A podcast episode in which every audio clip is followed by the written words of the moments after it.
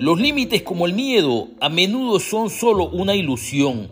Michael Jordan. No podemos obviar que existen límites, especialmente el miedo. Así también se puede hablar de otros límites que paralizan a las personas cuando tienen algo importante en mente. Este es una pieza dentro del fracaso.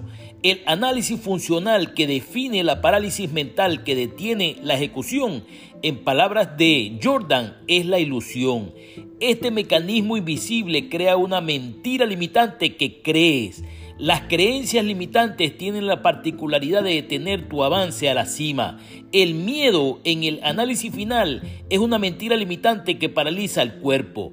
Existe una dimensión infinita, la cual libera tu mente literalmente puede flotar en el espacio-tiempo donde se detienen los segundos, se detiene para hacer maravillas. Si tan solo puedes creer, al que cree, todo le es posible. Adelante, líder 4x4.